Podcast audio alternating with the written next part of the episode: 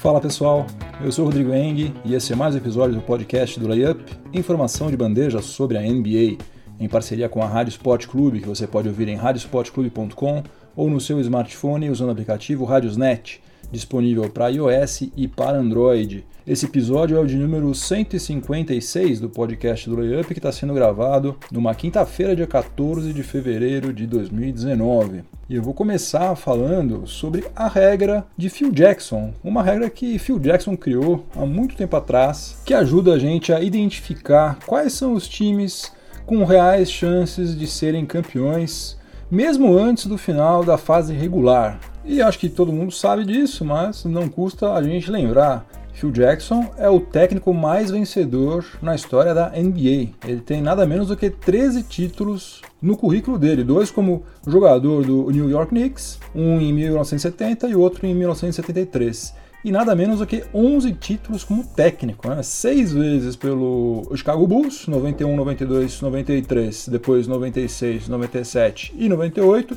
e 5 pelo Los Angeles Lakers, 2000, 2001, 2002 e depois 2009 e 2010. Então, apesar de ele ter tido aquela passagem nada legal como presidente do Knicks, a gente não pode jogar no lixo tudo que ele sabe, né, tudo que ele fez como técnico durante tantos anos na NBA. E uma das coisas que ele fez, como eu já falei, foi criar essa regra do 40-20. E o que, que vem a ser a regra do 40-20?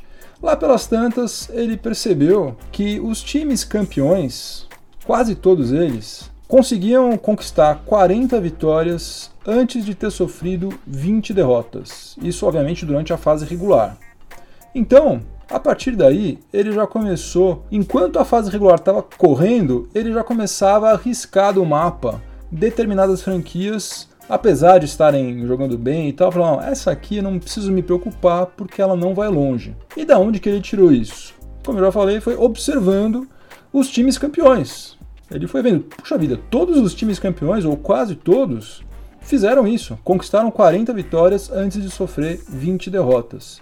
E por que, que eu resolvi falar sobre isso hoje? Porque justamente a gente está numa fase da temporada regular que muitas franquias já sofreram 20 derrotas e ainda não chegaram nas 40 vitórias. E algumas poucas, bem pouquinhas mesmo, já chegaram nas 40 vitórias e ainda não sofreram 20 derrotas. Na Conferência Leste, por exemplo, nós só temos dois times pelos critérios de Phil Jackson, que ainda tem chance de ser campeões. O Milwaukee Bucks está com 43 vitórias e apenas 14 derrotas. E o Toronto Raptors está com 43 vitórias também e 16 derrotas. Todos os outros times já têm pelo menos 20 derrotas e ainda não chegaram nas 40 vitórias. E na Conferência Oeste, nós temos somente um time que já atingiu 40 vitórias e ainda não sofreu 20 derrotas, que é o Golden State Warriors. Golden State Warriors que perdeu ontem para o Portland Trail Blazers num jogo bem polêmico sobre o qual eu vou falar no terceiro período. O Denver Nuggets ainda pode entrar nesse, nesse time aí, porque ele tem 39 vitórias e 18 derrotas. Então basta vencer mais um jogo que tá tudo certo. E o Oklahoma City Thunder tá a um passo de também cair fora, porque ele tem 37 vitórias e 19 derrotas. Então ele precisa ganhar os próximos três jogos, não pode perder nenhum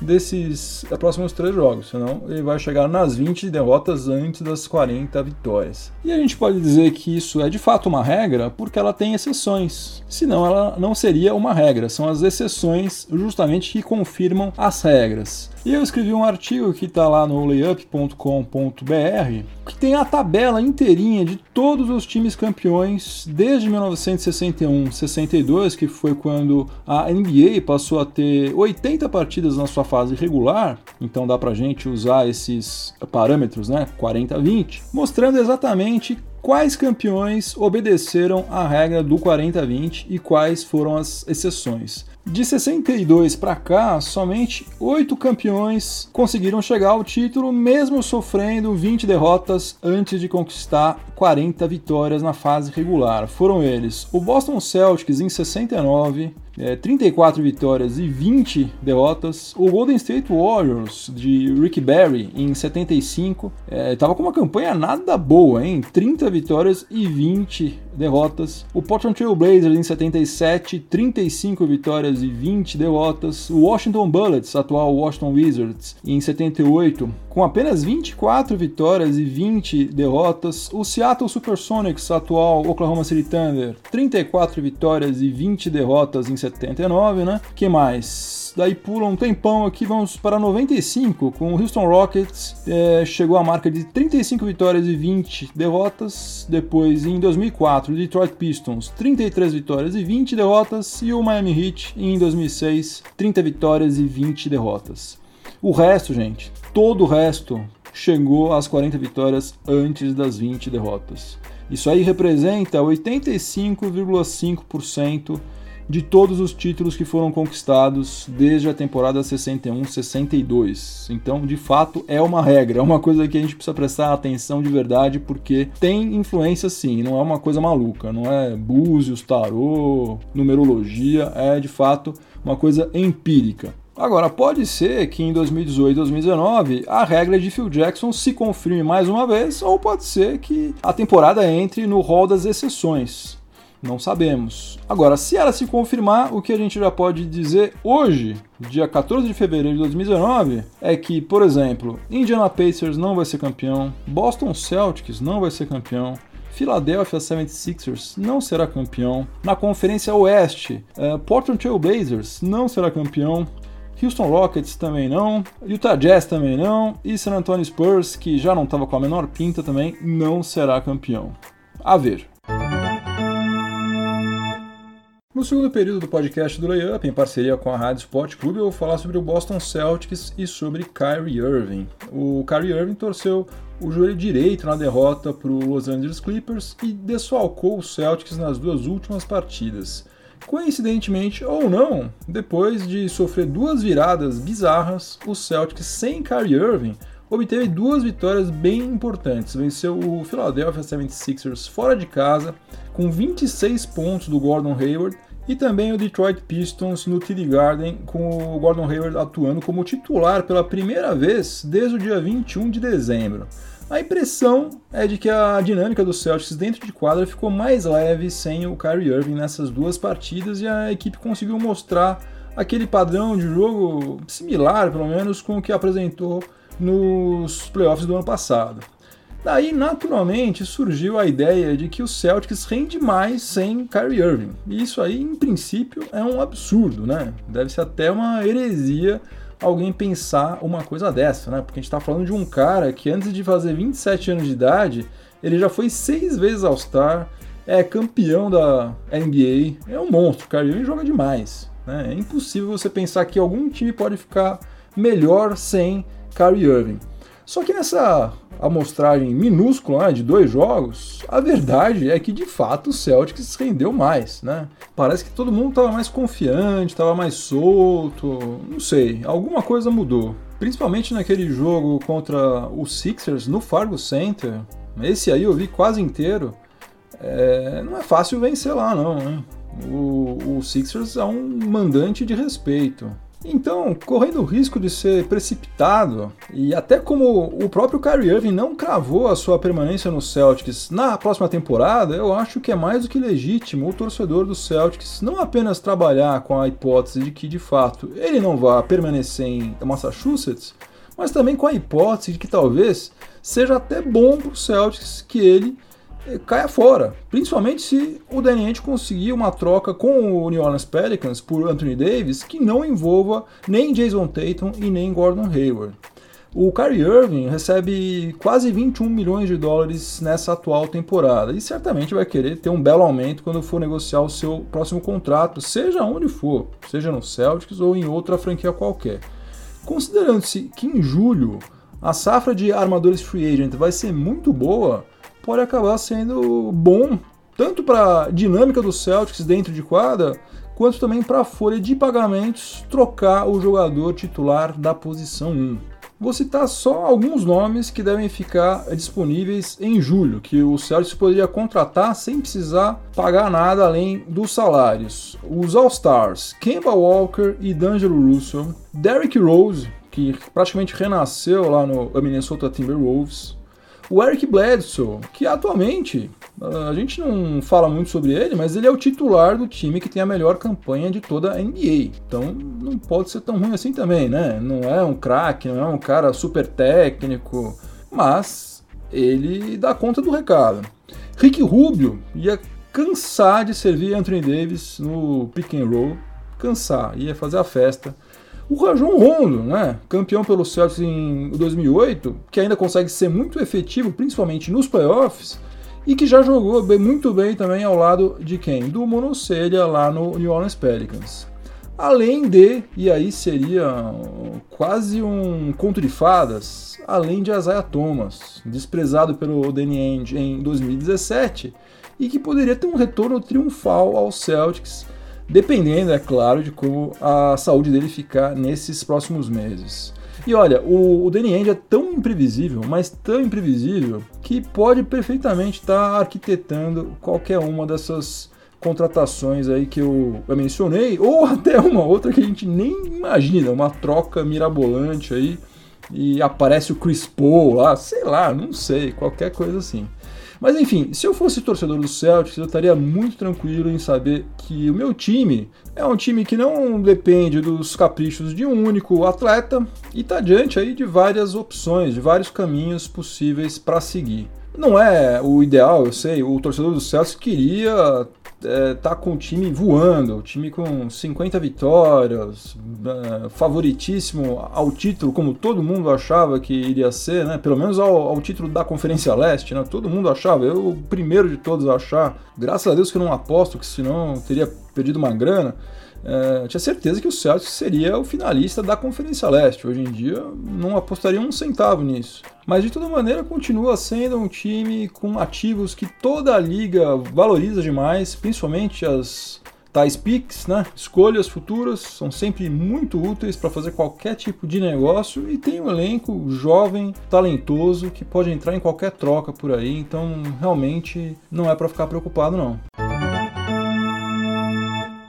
O intervalo do podcast do Layup tem o patrocínio de Life at Campus. Se você ainda não conhece a Life at Campus, está mais do que na hora de você conhecer. A Life at Campus oferece a possibilidade de você estudar em uma universidade norte-americana, frequentando cursos de inovação, finanças, compliance, direito, economia, entre vários outros temas. Os cursos, como eu já falei, são universidades norte-americanas, lá nos Estados Unidos, mas as aulas são todas em português. Então, mesmo quem não domina o inglês, não vai ter dificuldade alguma de Os cursos são ministrados por profissionais reconhecidos internacionalmente, tanto no meio acadêmico quanto no âmbito empresarial. E ao final do curso, o aluno recebe um certificado emitido pela própria universidade que certamente vai enriquecer qualquer currículo. Atualmente, a Life at Campus promove cursos em três cidades norte-americanas: Orlando, Miami e Las Vegas. E para quem curte NBA, tem um diferencial muito bacana. Nos cursos em Orlando e Miami, conforme a época do ano, você tem a possibilidade não apenas de assistir uma partida, mas também de cobrar lances livres nas mesmas quadras por onde já pisaram e ainda pisam alguns dos maiores jogadores de todos os tempos. Outra coisa, várias empresas estão premiando os seus funcionários que mais se destacaram com cursos da Life at Campus, porque trata-se de um prêmio que agrega valor ao currículo do funcionário e também traz benefícios diretos para a própria empresa, que passa a ter um colaborador mais capacitado e mais satisfeito. Para mais informações, acesse lifeatcampus.com. E você, ouvinte do podcast do Layup, basta informar o código promocional LAYUP no momento de efetuar sua matrícula, que daí você vai receber um desconto exclusivo. Repetindo, lifeatcampus.com. No intervalo do podcast do Layup, que tem patrocínio de Life at Campus, a nossa máquina do tempo vai aterrissar em Oakland, na Califórnia, no dia 13 de fevereiro de 2000, onde e quando foi realizado o 49º All-Star Game na história da NBA e o último do século XX. Foi um dos All-Star Games mais aguardados porque no ano anterior, em 1999, pela primeira e única vez até hoje, não aconteceu a partida em razão da greve de jogadores. O Vince Carter, aos 23 anos de idade, voando literalmente lá no Toronto Raptors, foi o jogador mais votado de toda a NBA. O Jeff Van Gundy, então técnico do New York Knicks, hoje um dos comentaristas da ESPN, que é especializado em falar sobre qualquer assunto durante os jogos, menos do jogo em si, comandou o leste e o Phil Jackson, técnico do Los Angeles Lakers, comandou o oeste. As placas tectônicas da NBA ainda estavam se acomodando depois da segunda aposentadoria de Michael Jordan, mas o San Antonio Spurs tinha sido campeão pela primeira vez em 1999 e os sinais de que a Conferência Oeste passaria a dominar a liga estavam presentes no All-Star Game de 2000. Olha só o time titular do Oeste naquele All-Star Game: Jason Kidd, Kobe Bryant, Kevin Garnett, Tim Duncan e Shaquille O'Neal. Na reserva, Simplesmente isso. John Stockton, Karl Malone, Gary Payton, David Robinson, Rashid Wallace, Michael Finley e Chris Webber. Do outro lado, o time titular do leste tinha Allen Iverson, Vince Carter, Alonzo Mourning, Eddie Jones e Grant Hill. Na reserva, Reggie Miller, Alan Houston, Ray Allen, Glenn Robinson, Dikembe Mutombo, Jerry Stackhouse e Dale Davis. Seis jogadores do oeste já são Hall of Famers, sendo que outros três fatalmente serão Kobe, Garnett e Duncan, sendo que Chris Webber pode ser anunciado como um dos finalistas da classe de 2019 amanhã, no dia 15 de fevereiro. Aliás, se o comitê do Naismith Hall of Fame tiver o mínimo de coerência, isso finalmente deve acontecer. Então, ao todo, a gente pode afirmar que pelo menos 9 dos 12 jogadores do Oeste são já ou serão Hall of Famers, ou seja, 75% desse time era composto por Hall of Famers. Enquanto isso, no Leste, 6 jogadores também já são Hall of Famers, mas o único que a gente pode afirmar com certeza que ainda não é, mas vai ser, é Vince Carter. Então, o placar de Hall of Famers fica em 9 a 7. E essa vantagem acabou sendo refletida também no placar final, já que o Oeste venceu por 137 a 126. E pela terceira vez na história da NBA, dois jogadores foram eleitos MVPs do All-Star Game. Mas foi a primeira e única vez em que os dois eram homens de garrafão. O Shaquille O'Neal marcou 22 pontos, pegou 9 rebotes, fez 3 assistências e 3 bloqueios, e o Tim Duncan com 24 pontos, 14 rebotes e 4 assistências. Ou seja, um cara de 2,16 m e o outro de 2,13 m, ambos extremamente dominantes, cada um ao seu estilo. A NBA só tinha tido dois MVPs na mesma edição do All-Star Game, em 1959 com o Bob Pettit e o Elgin Baylor, e em 1993 com a dupla do Utah Jazz, John Stockton e Karl Malone. Tanto o Shaq quanto o Duncan nunca tinham sido MVP do All-Star Game até então. Duncan nunca mais voltou a ser, mas o, o Shaq foi outra vez em 2004 e em 2009 ao lado de Kobe Bryant, que foi a última vez em que dois atletas foram eleitos MVPs do All-Star Game. Apesar de ter sido um, um jogo festivo, como todos, né, o All-Star Game 2000 foi um prenúncio do que estava por vir na década de 2000, porque juntos Spurs de Tim Duncan e Lakers de Shaq conquistaram sete títulos, solidificando a supremacia da Conferência Oeste que permanece até hoje. Outra coisa interessante da gente notar é a mudança no estilo de jogo da NBA que aconteceu de 2000, quando Shaq e Duncan mandavam na NBA, né, para os dias de hoje. Porque na temporada 99-2000, 14,7% dos pontos marcados na NBA nasceram de arremessos de três pontos, enquanto hoje 30,4%, ou seja, mais do dobro dos pontos, são consequência de arremessos de fora do perímetro.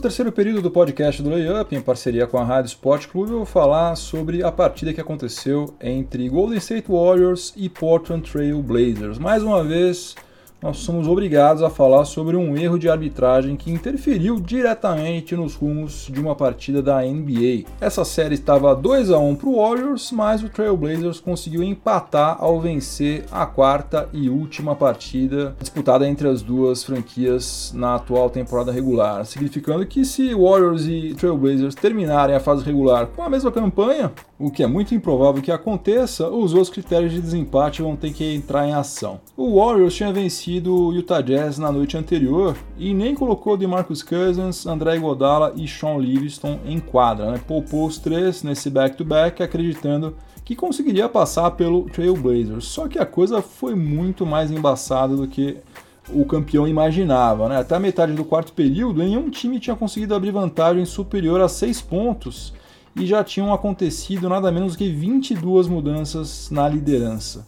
No ataque, o Golden State Warriors era um time de apenas dois atletas, o Stephen Curry e Kevin Durant. Cada um deles marcou 32 pontos. Enquanto nada menos do que oito jogadores do Trailblazers já tinham dígitos duplos.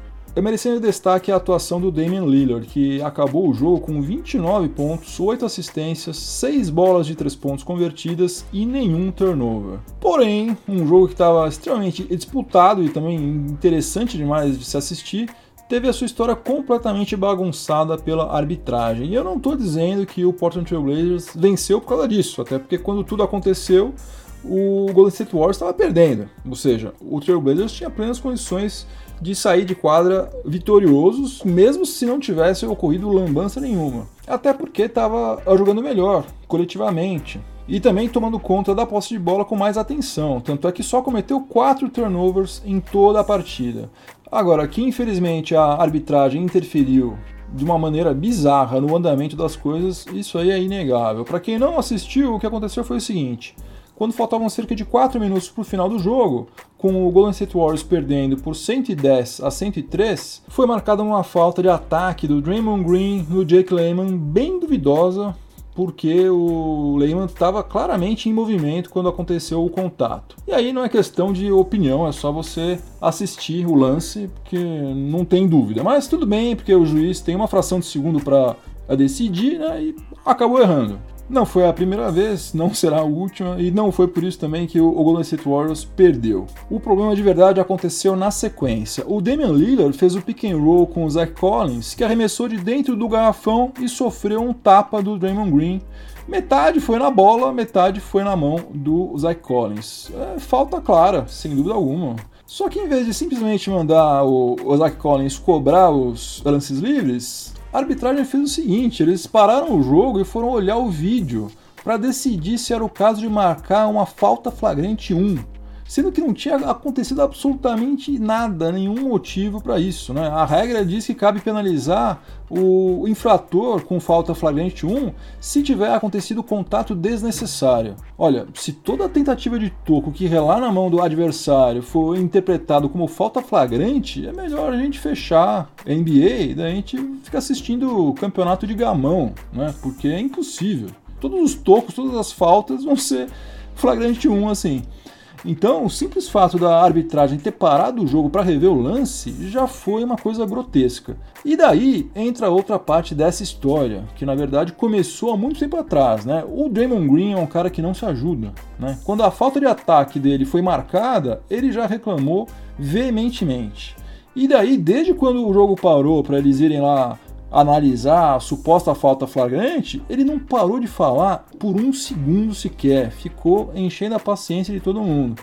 Isso aí, gente, com toda certeza influenciou a decisão da arbitragem de acabar considerando uma falta normal, absolutamente normal, como uma falta flagrante, para desespero do técnico Steve Kerr, que entrou na quadra alucinado quase querendo bater lá no Ken Mauer, né, que é um árbitro experiente pra caramba. Resultado: Kerr expulso, técnica no Draymond Green por reclamação e um caminhão de lances livres para o Trailblazers cobrar.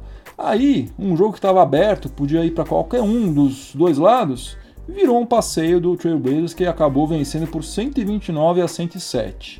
Você deve conhecer aquele ditado antigo que diz o seguinte: quem faz a fama deita na cama. A arbitragem tem uma má vontade absurda com o Damon Green, porque durante anos ele construiu a reputação de ser um cara desleal, né? E para complicar, ele não consegue calar a boca quando ele deveria.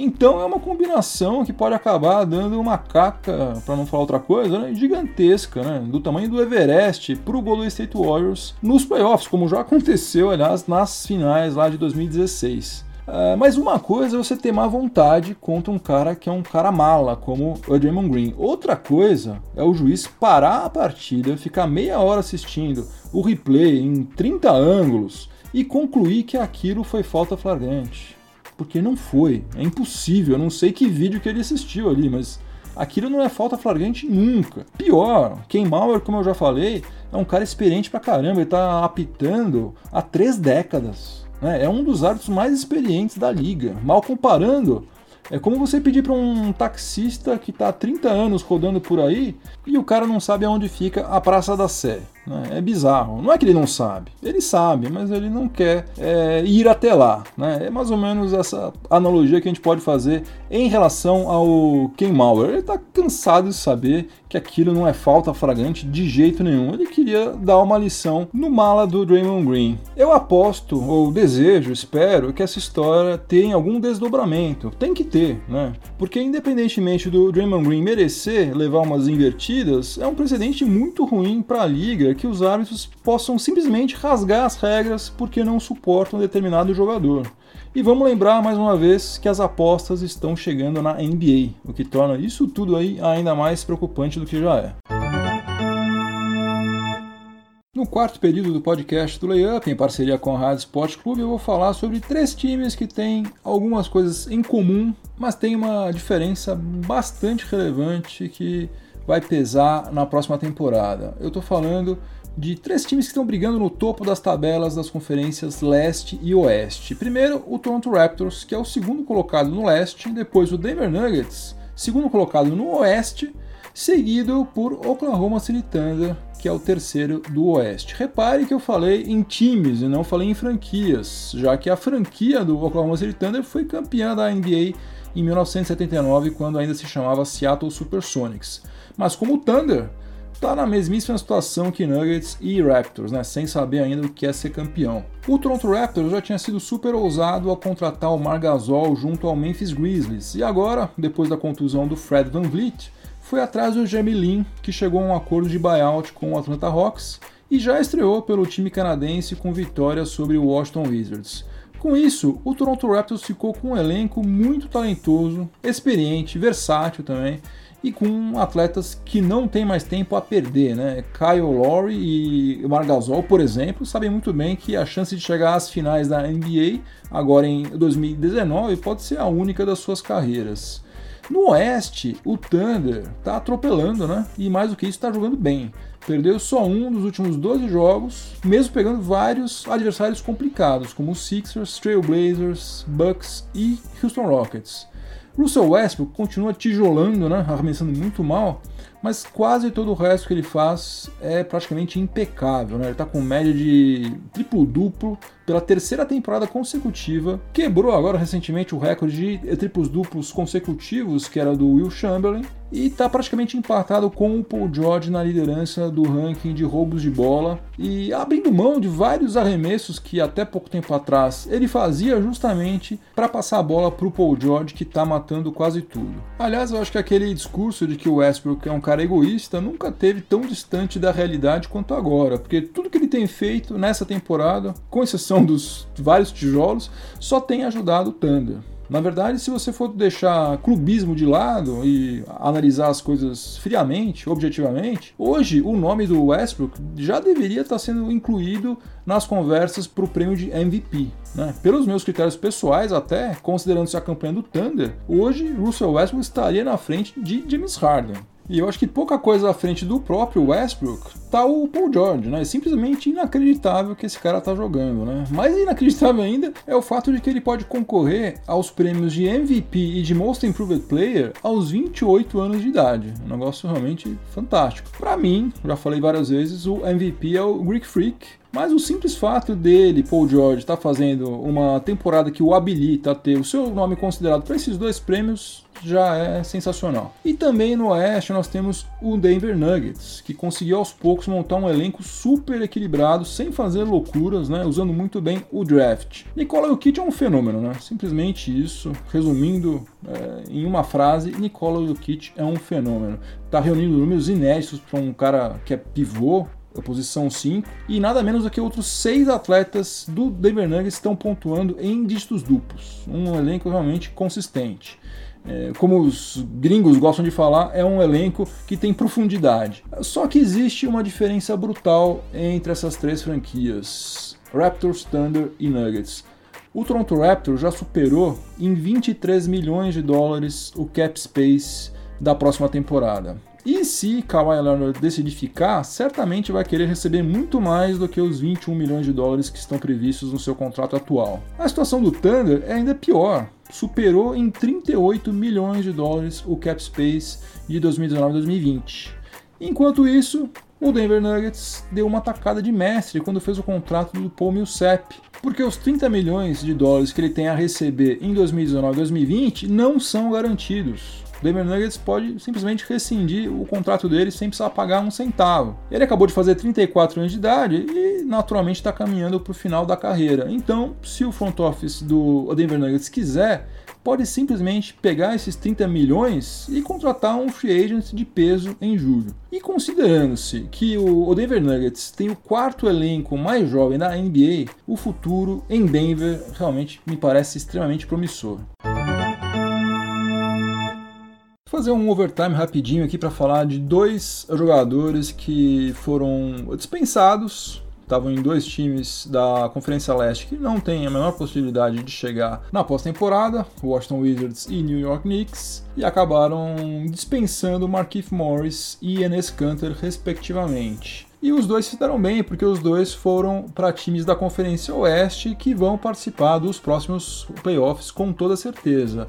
O Markieff Morris foi para o Oklahoma City Thunder, é um cara que marca bem, pontua bem. Não vai mudar o preço do dólar lá em Oklahoma City, mas é um reforço interessante. E o Enes Kanter foi para o Portland Trail Blazers se deu bem porque foi para um time que certamente também vai estar nos próximos playoffs e deve ser bastante usado, porque ele é um reboteiro nato, né? Não marca lá muito bem, mas ele pega rebote pra caramba e faz os seus 10, 12 pontinhos todo jogo quase. Então, uma boa tanto para o Trailblazers quanto para o turco Enes Kanter.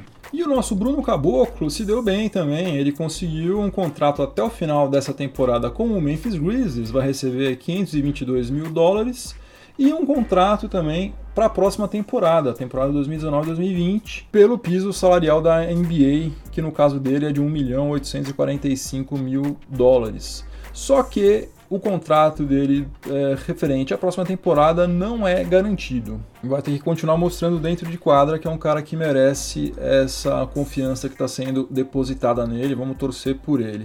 Agora, de toda maneira, para um cara que estava praticamente fora da liga, já está no lucro. Né? Parabéns ao Bruno Caboclo. Fim de jogo, acabamos o episódio do podcast do Layup. Obrigado pela companhia, espero que vocês tenham gostado. Vou deixar com vocês a minha trilha sonora para o final de semana, que dessa vez vai ser a música Aqualung, que abre o álbum de mesmo nome lançado pela banda inglesa Jethro Tull em 1971.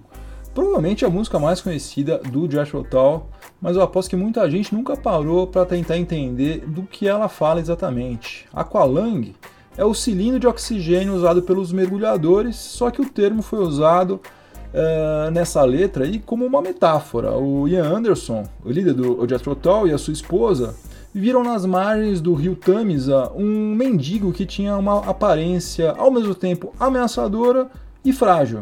A imagem desse mendigo acabou ficando marcada na cabeça do Ian Anderson, que acabou até colocando ele na capa do álbum e também tornou o mendigo a personagem principal da faixa que abre o álbum. Aqualung, na verdade, é o próprio mendigo, né? Ou, ou seja, é um cara que destoa do ambiente onde ele está, né? Ele não vive ali, ele apenas sobrevive e tem um prazo de validade determinado.